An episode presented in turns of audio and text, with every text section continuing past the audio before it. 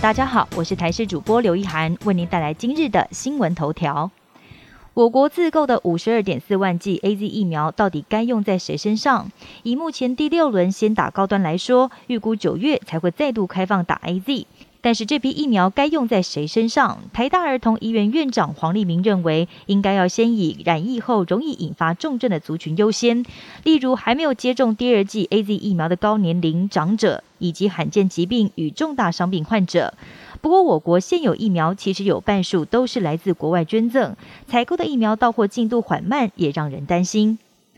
台湾人疯抢博流疫苗，却也可能衍生出不少争议。台博旅游泡泡航班预定在这个礼拜六重启。博流这一次寄出台湾旅客可以到当地施打疫苗的诱因，但由于太多旅客寄信到博流观光局台湾办事处预约疫苗，有的还是九月才出发，导致博流观光局根本无法确认及受理。目前只开放八月十四号、八月十八号出发的两架次旅客预约疫苗，只是博流政府所提供的两千剂疫苗有超过五成是交生，并且在八月底就要到期了。有业者分析，疫苗施打后可能有副作用。要是购买团体行程，打完疫苗之后身体不舒服，行程恐怕也因此泡汤。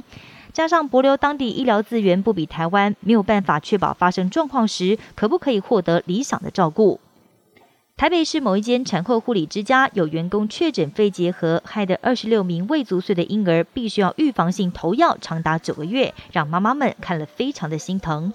不过肺结核事发在四月份，妈妈们却等到八月才接到卫生所电话，说小朋友必须到医院照胸部 X 光确认。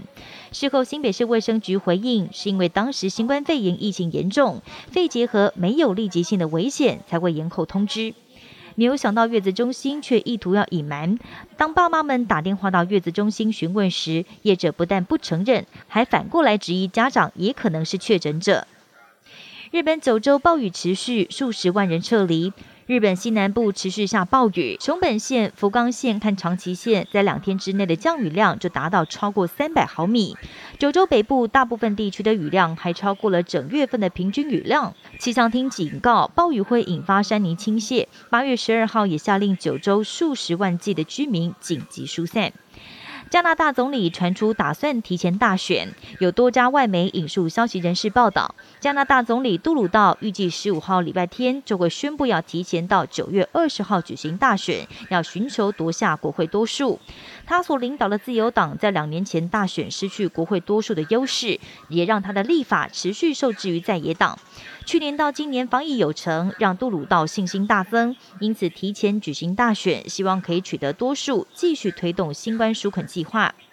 二零二零年美国人口普查报告出炉了，尽管白人仍然是美国最大的种族群体，但是占比明显下降，从十年前的百分之六十六点四减少成为现在的百分之五十七点八。尤其十八岁以下人口大多数是非白人。统计显示，近十年来，美国人口成长速度减缓，而人口结构也有明显变化，少数族裔人口正在大幅增加。以上新闻由台视新闻编辑播报，感谢您的收听。更多新闻内容，请锁定台视各界新闻以及台视新闻 YouTube 频道。